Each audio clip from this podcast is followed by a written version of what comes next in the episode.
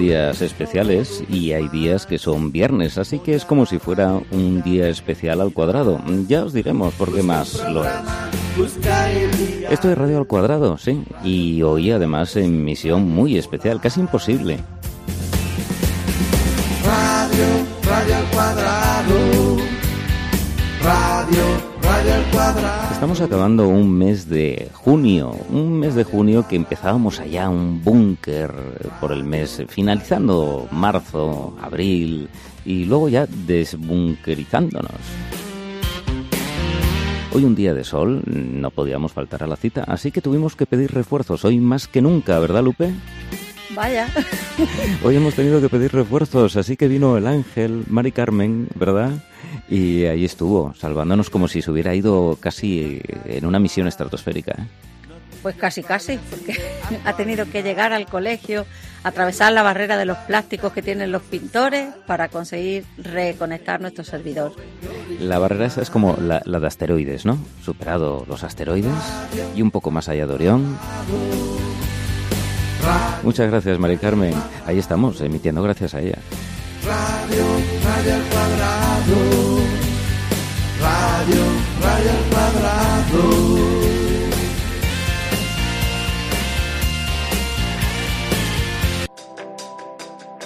It whispers in y este junio mm, llevábamos todos los días eh, repasando un poquito ya las efemérides un poco semanales de cosas que pasaron en ese periodo de días, más arriba o más abajo. Y hoy sospecho que, aparte de que esto será efeméride dentro de un año para nosotros, eh, Carlos tiene cosas muy suculentas por ahí. Desde el Búnker 2 para todo el mundo. El Búnker 2, ¿cómo, ¿cómo te ha gustado eso eh, del Búnker 2? Me encanta, ya sabes que me encanta lo cutre, la denominación bunkeriana, lo, lo vintage, todo. Hoy tenemos muchas, muchas cosas vintage, cutres y demás historias. Más que cutres, vamos a decir, no sé, cañís o bizarras. bizarras, ¿no? Porque cutre, cutre, a ver, todos llevamos un espíritu gasolinero dentro. No por la gasolina lo decimos, que nadie se ofenda. El estilo kitsch creo que se define también en inglés, ¿no? bueno, pues hoy tenemos un un estilo muy kitsch para hoy, pero vamos con las efemérides rápidamente y nos vamos a, sumergirnos directamente en un mundo, y quiero que bajes música, Javi, porque es un mundo de misterio, pero sobre todo, y esto va con guiño para Lupe, ya verás por qué, de magia. Oh. Y es que en 1997, un 26 de junio, se publicaba el primer libro de la saga Harry Potter, La Piedra Filosofal, escrito por J.K. Rowling. Un libro que no fue eh, precisamente aceptado por las primeras eh, publicaciones por las primeras eh, compañías de libros, pero que finalmente dio la luz en 1997. Más tarde, en el año 2001, se haría esa adaptación en película dirigida por Chris Columbus y a partir de ahí, pues una saga de películas mágicas y sobre todo, pues con una serie de valores eh, muy interesantes que aportan esta saga de películas de Harry Potter. Nos vamos al andén, al vagón 9 y tres cuartos como en la primera película, es entre esas dos paredes, atravesando y viajando un mundo de ilusión, misterio y de muchas aventuras a lo largo de sus películas un poco lentas. Finalizaron, un creo que fueron lentas. en el 2011. Ya sé que no te gustaban, pero bueno. Bueno, no, no me disgustan. es otra cosa. No me disgustan, pero son un poco ay, lentas. Amigo, un poco que te he lentas. pillado, que te he pillado, te he pillado. Pero el guiño era para mí, así que yo lo acepto el, El- guiño. Eso es. Es que Aquí en eso estaba Javi, nada. No, no, y yo en eso estaba pensando. Yo estaba pensando en Lupe porque decía, ¿para una peli que ha visto Lupe? Nos hablamos nosotros. Una, unas cuantas, unas cuantas de la saga. Sí, sí, Eh, sí. creo que son Harry siete, Potter ¿no? es chulo, es- está muy bien, hombre, ¿qué decís? Está muy bien. Sí. No es vintage para Javi. Sí, sí, sí, sí, no, pequeño. no, os lo acepto plenamente. Ya sabéis que soy una persona tolerante. Que me va. ¿Cómo, cómo decía aquel presidente? Lo de dialogar, ¿cómo lo llamaba él? Con saber Talante. estar. Talante, talante, talante. Talante y pa'lante. En virtud del talante, eh, aceptamos Harry Potter. No, a mí, a mí me gustan, ¿eh? Me, me gustan, pero bueno, no, no soy yo devoto de ellas, ¿vale? No eres, no eres Harry Potter y Harry No, si me preguntas eh, qué pasó en la película tal, no te lo sabría decir, no. Pero Bueno. conozco a Voldemort y gente de esta. Muy bien. Así me gusta con la referencia. Nos vamos al año 1974 a Ohio, en los Estados Unidos. Se escaneaba por primera vez eh, un código de barras en una tienda al uso eh, público.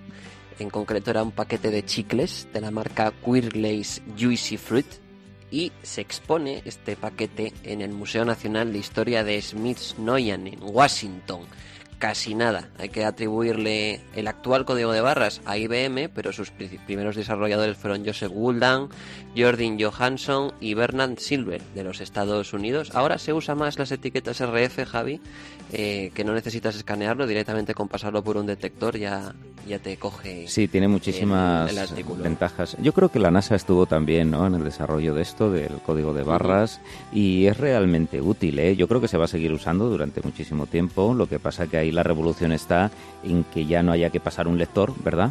con los productos, sino que tú pasas por un arco, un arco magnético, dijéramos, aunque no sea físicamente, y, y, ipso facto te escanea todos los productos que lleves ahí. Tú te imaginas pasar un carrito de la compra con, con 100 cosas, ¿no? Y pues según pasas, ya te dice el precio, es una pasada.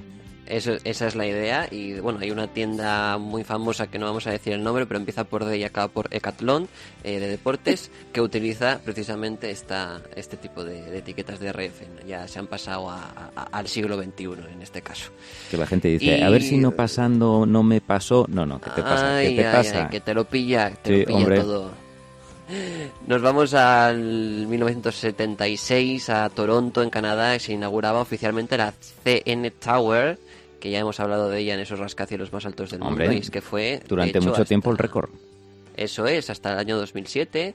Fue superado luego por el Burj Khalifa, eh, que se encuentra en, creo que era en Dubai Y ya, ya sabéis lo que se ve desde la torre más alta de Toronto, ¿no? Eh, Toronto, Toronto, Toronto, Toronto entero. Toronto entero, exactamente. Toronto entero. pues yo estuve en Toronto, pero no subí a la torre. Pero bueno, hombre, una vez que fuiste, esa suerte que tuviste, ahora tienes que volver. Claro. Me, pasó a mí en Las Vegas, ¿eh? que no subí a un sitio y dije, y ahora cada vez que lo veo por la tele digo, pues voy a tener que volver, fíjate tú la tontería. Solo por haber desaprovechado. la moneda en, la fontana, ¿no? no, yo en la fontana, mira, fui muchas veces y nunca la tiré. Siempre me resistí a esos impulsos eh, turísticos. pero la última vez sí la eché, pero la eché porque, porque ahora el dinero va para Caritas eh, Roma. Entonces, bueno, dije, vale, pues entonces lo echamos. Que por cierto, hay mucho rata que lo que echas son céntimos. ¿eh? ¿Te has dado cuenta que, la, única vez y última que has tirado una moneda, o sea, igual para ti va al, contrario, el, la profecía? Mira, a ver, ¿eh? Echa la moneda y pues no vuelve, ¿no? Qué miedo. Ya, ya, ya. Pues lo voy a pensar. No, no, pues eh, me voy a volver en cuanto me dejen.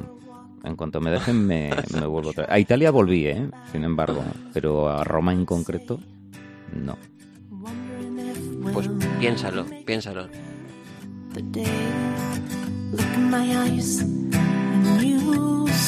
A ver, también dicen, amigo Carlos, que pisar determinado excremento de mamífero por la cera da suerte. Y ya te digo yo que no. Bueno, bueno. Ah, no, Tú, lo quieres comprobar, ¿no? Compruébalo, compruébalo. No, yo, yo es que ya lo tengo comprobado. ¿Y te ha dado suerte? madre mía, madre mía.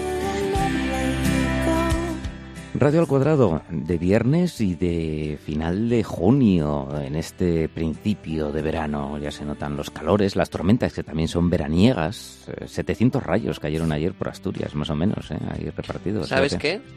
¿Sabes qué? ¿Qué? Que me parecen pocos. 1-0. Pues después de este gol, mm, te dejo disparar otra efemeridanda. Venga, nos vamos con la efeméride musical.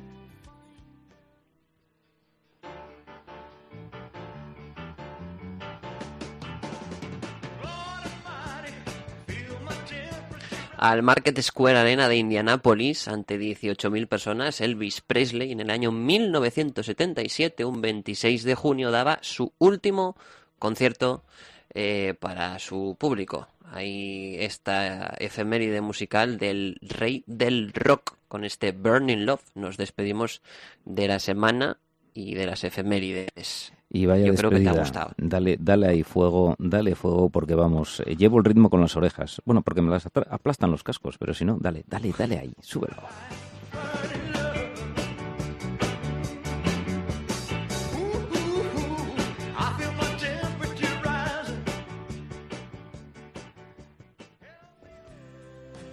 Ese recuerdo para Elvis, el rey del rock. Fíjate, ese sí que no ha sido, si el otro día hablábamos del rey del pop, realmente el rey del rock no ha sido destronado, ¿eh? Ni mucho menos. O sea que estamos, en rey, estamos en rey, estamos en la república del rock, pregunto, quizás.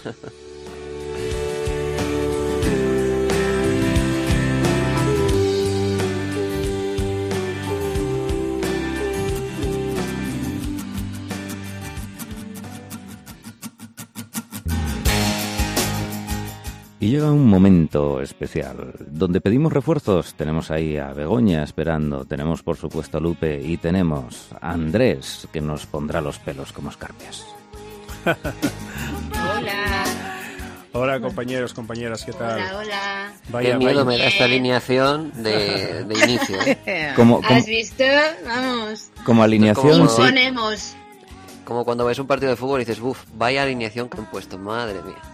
Sí, sí, yo estoy pensando lo mismo. Oye, por cierto, que tenemos después un programazo deportivo impresionante. Oh, ¿eh? De altura, sí, nunca sí. mejor dicho que de altura. De altura y de pocos pelos, te voy a adelantar, Andrés. Porque eso que el programa se llama Yo con estos pelos. se ¿eh? llama Así Yo con que- estos pelos y estamos tres melenudos y un pelado, que es Carlos. He visto, no he, digo visto más. La, he visto la intro en la página del cole y sí, sí, es verdad que se peina también con una valleta, pero bueno, no se puede ser. Pues sí, tendremos esa, esa entrevista al gran Jordi Fernández, un entrenador de baloncesto que, bueno, estado por distintos países, en distintas actividades, pero que ahora está en la mismísima NBA. Y eso es como, como, como no sé, como la meca, como la Roma, como, como algo, el centro de algo muy especial, sobre todo cuando te gusta, te entusiasma, te apasiona el baloncesto. Pero mientras tanto, eh, nos vamos a entretener con otras cosas. Eh, por ejemplo, Andrés nos trae algunas cosas. Vamos a ir a un rincón, que hemos llamado el rincón, rincón bizarro, de cosas un poco extrañas, de esas cosas que igual solo se reconocen en la intimidad, como bailar. Eh, ¿Cuántas películas hay en las que el protagonista se pone a bailar porque cree que está solo y luego le pillan, eh? Un clásico, un clásico, sí, sí. Para mí mi favorita es la de eh, Love Actually con Hugh Grant. No sé si lo visteis, hace de presidente de, de- del Reino Unido y está bailando hasta que lo pillan, ¿no? Buenísimo. Bueno, pues esas cosas que en la intimidad conocéis, reconocéis, objetos bizarros. Wow, wow. La palabra ya.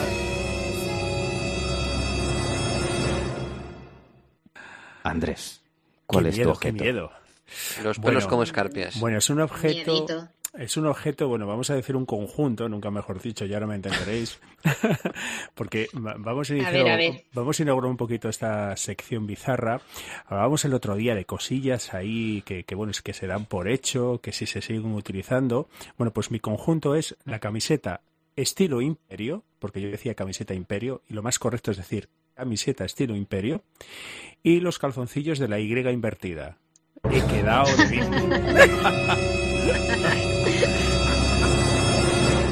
No os riáis que así se denomina. El conjunto completo, ¿eh? El conjunto completo, Luke, ¡Qué gran combinación! Hombre, conjunto Pero- completo, pero- conjunto Comanche. conjunto Comanche y además metidita la camiseta por el interior, ¿eh? No me vayas a coger frío por los riñones. A mí me Amigo- ha mandado lo de la Y invertida. Amigo Andrés, ese, ese calzoncillo de Y invertida es el que tiene como una puerta de escape escamoteada. Sí, sí, sí. Ah, Pues, eh, hay es dos así. tipos, ¿eh? Hay dos sí, tipos. sí, es Sí. cierto. Pero bueno, esto todo tiene una pequeña intrahistoria y en estos días me, he dado, me ha dado tiempo a ponerme un poquito al día en la ropa interior masculina porque, bueno, no pasaba del boxer, el slip, que esto es exactamente un slip, es un mega slip. Pero fijaros, este origen que no es que sea patrio, esto es de Estados Unidos del año 1930. En los años de la depresión hubo una empresa de ropa interior masculina que se llamaba Jockey y fue la primera vez que aparecieron esos calzoncillos tipo slip con esa denominación de la Y invertida, sí, sí, con esa salida lateral, hay que decirlo todo.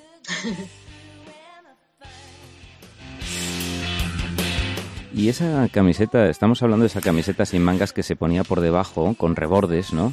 Eso es. Y esa camiseta, en lo del estilo, estilo imperio, yo lo de- denominaba así, sobre todo en estas películas de los años 60, 70, de Berlanga, en el que nuestro protagonista, mm, pues eh, con mejor o peor fortuna, la portaba debajo de su camiseta. De Con, su un- con un, con palillo así en la comisura de los Normalmente labios. un palillo que, que tenía en la oreja, en la oreja izquierda, y utilizaba como vulgar mondadientes. Pero claro, a no ser que seas eh, un Marlon Brando, un Hugh Hackman o un Bruce Willis, no nos queda, no nos queda todos igual de bien, ¿de acuerdo? Y esa denominación de estilo corte, corte imperio, pues viene de la época de Napoleón.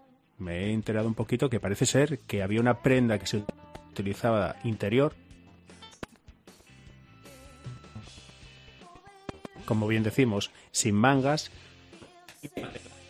del hombro y que mm, asemejaba un poquito a lo que posteriormente fue esa vulgar camiseta sin mangas que todos nuestros oyentes tendrán un poquito en mente si hemos dicho Bruce Willis en la jungla de cristal o Lobezno cuando salen con esa camiseta bueno pues esa es la camiseta a la que nos estamos refiriendo pero insisto no a todos nos sienta igual No, no, yo no creo que a nadie le pueda sentar bien, te lo voy a decir, ¿eh? Me parece... En la intimidad, sí. A, a ti, eh, en, la inti- en la intimidad tampoco... A ver, eh, que no, pues que no, yo que no, creo que no. que es útil.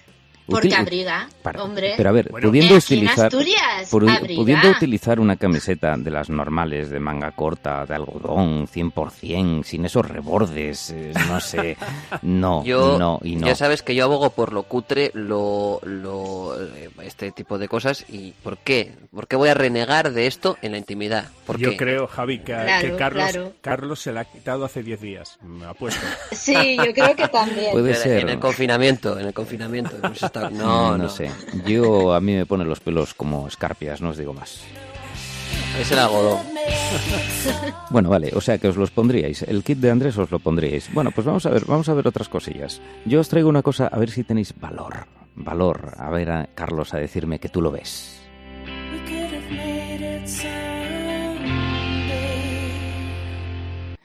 Yo lo que os traigo es una cosa un poco más suculenta. A ver cómo os lo digo. Sombreros de goma para el baño con flores. un duro con- un duro contrincante Eso no lo superáis, no lo superáis. Y veréis, la verdad es que esto es una cosa que empezó para la natación, para la piscina y todo eso. Antes eh, mucha gente nadaba con gorro. No sé si recordáis las competiciones eh, deportivas. Hubo un tiempo en que iban con gorro y después dejaron de usar gorro. Y ahora también vuelven muchísimos a utilizar gorro otra vez. Os dais cuenta, ¿no? Cómo va el tema. De hecho, Mark Speed, uno de los mayores atletas olímpicos de la historia y récord de, de medallas en su momento, eh, ese eh, ganó las medallas sin gorro. También es verdad que hay muchos ahora que van con la cabeza rapada, ¿verdad? Los eh, Eso, nadadores. un gorro. Pero resulta que este gorro de floripondias inmensas de goma eh, se trasladó, se hizo para la- eh, las señoras que iban a, a la playa y querían proteger su permanente, su pelo, para que no se mojase y demás. ¿Lo habéis visto? Confesad, confesad. Mi madre tenía uno. La Eh, mía también. Yo Bueno, a- en alguna en casa de alguna tía reconozco que lo he visto de goma de goma recia como la de las bolsas de agua. Sí. Sí, sí, yo sí, como yo la de creo la que bolsa de mi- agua que- caliente. que mi madre tenía uno también. Ahora os voy a decir una cosa. Como aquí quedamos exentos Andrés y yo, por razones obvias, eso que habéis dicho Begoña y Lupe, ¿eh? de mi madre tenía uno, ¿no será como yo tengo un amigo que? ¿No, lo, No, te- no, no- no, no. ¿no lo tendréis vosotras? Confesad. No, no, Confesad. Queremos no. una confesión. Es que esa estética yo no la veo mucho. ¿Y tú, Lupe? No, yo tengo gorros de esos típicos de las tres rayas, como yo digo, que es que son así de telita y porque porque hay sitios donde Ah, ese que te lleva como una, como una raya al medio. Me vi yo una vez a, uno, a, uno- Parece a un, grupo, a una tribu Parece de paisanos que eran eh, de, de la cuenca, se metieron en una piscina y se metieron con el gorro, pero lo pusieron atravesado, como si fuera una montera de estas de torero, porque iban con la raya de oreja a oreja, Lupe. Mira, para mí, vosotros diréis que es una tontería. Yo los gorros de plástico, esos antiguos, no digo nada. Pero los otros a mí me salvaban, porque yo, como soy miope, cuando estaba en la piscina, cuando era pequeña, en la piscina de mis abuelos, tenía que ir sin, sin las gafas, claro, para bañarme. Y distinguía a mis amigos y a mis amigas por el gorro. Lo malo es que lo tuvieran todos iguales, ¿no? Pero yo sabía, el de las rayas rojas era no sé quién, el de las rayas verdes era no sé, porque eran casi todos de rayas. Así Buen que me, ten- me tenía que que na- aprender Menos mal que en aquella Claro. época no existía Decathlon, si no, ¿quién te vería? Todos iguales. Ya. Menos mal. Bueno, yo bueno, es yo los una momentos... vez me perdí en la playa y luego no encontraba el lugar porque de repente estaba todo lleno de sombrillas iguales. Ahí está, hay que buscar la referencia, que la corriente te lleva y después eh, sales en un sitio distinto y ya no encuentras a tu madre. Oye, eh, os voy a decir una cosa, es de las pocas veces que yo echo de menos en la radio la imagen, porque creo que por mucho que describamos, no se pueden hacer cargo los oyentes de estos elementos eh, tan espectaculares de los que hablamos. Pero yo creo que Lupe eh, nos tiene algo por ahí también, ¿no? Mira, yo una cosa que, que no fui capaz de ponérmelos cuando se llevaban y me parecen rarísimos. Ya, ya te lo con pongo yo música antes. Y con todo. Ya, ya te la Tú me yo lo antes. pones. Pues, pero lo que tú dices, una imagen vale más que mil palabras. Eh, son los calentadores. Ah, A ay, lo mejor algunos de vosotros no sabéis ni de lo que estoy hablando, Yo ¿no sí, creéis que me- calentador Sí, de sí. agua? Agua, ¿no? Ah, vale. No, no, no, no, no, no, Carlos. no, no. Se nota la edad, Carlos. Tú no viste, tú no viste la serie ¿no? Fama. Eva Nazarre. Claro, ahí Eso, estamos, ahí vamos, claro. ahí Por vamos. favor. ¿Cómo ha llegado? Esos calentadores de, que, que se empezaron a vender y las abuelas, que no son tan simpáticas, te los hacían de lana de colores. Y entonces te los ponía encima, era entre, encima del zapato y encima de la parte de la parte baja del pantalón.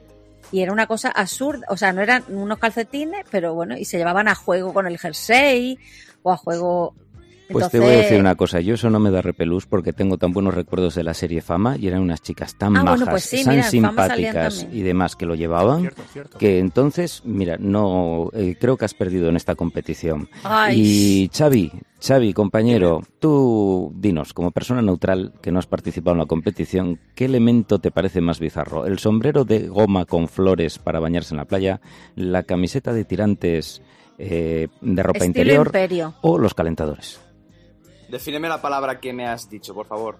Eh, bizarro, bizarro. Eh, cutre, Raro, cutre, extraño. cutre cañí Cutre. repelente. Eh, yo me quedaría con la camiseta. Con la Con la camiseta. camisa. meca, Gracias, meca. Camiseta, Vaya, eso es. ganó Andrés, Sí. ganó Andrés. Ahí. Bueno, no, no, vale, no, no, pero escucha, eh, yo tampoco estoy, estoy bastante de acuerdo con Xavi. O sea, erais vosotros, Andrés y Carlos, los que decíais que era un elemento útil y fantástico. Y Begoña, Ah, no, no, creo a mí también. me parece útil, Bueno, bueno. ¿eh? No, aquí hay un fallo de concepto. Una cosa es que es un elemento útil y otra cosa que es un elemento cutre.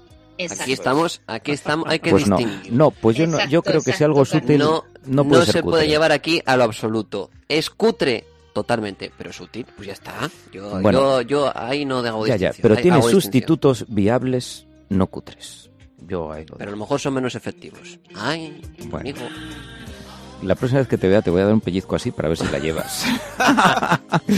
Amigos, oye, hoy tenemos eh, programón eh, ahí con Xavi al frente. Dentro de unos minutitos eh, tenéis la entrevista, como os anunciábamos antes, con Jordi Fernández, entrenador de la NBA. Eh, vais a pasar un rato agradable, estoy absolutamente seguro de ello. Así que quedaros, quedaros por aquí y escucharos. Escucharos el programa de Yo con estos pelos más deportivos que nunca. ¿Os vais a quedar, compañeros? ¿A escucharlo? Hombre, claro. Claro, Claro que por sí. supuesto. Xavi se queda y Carlos se queda Eso porque es, ahí sí, vamos a la entrevista, pero los demás ahí escuchando, ¿eh? No os vamos a dejar meter baza, que es que Jordi es muy grande, pero para nosotros tres nos sabe a poco.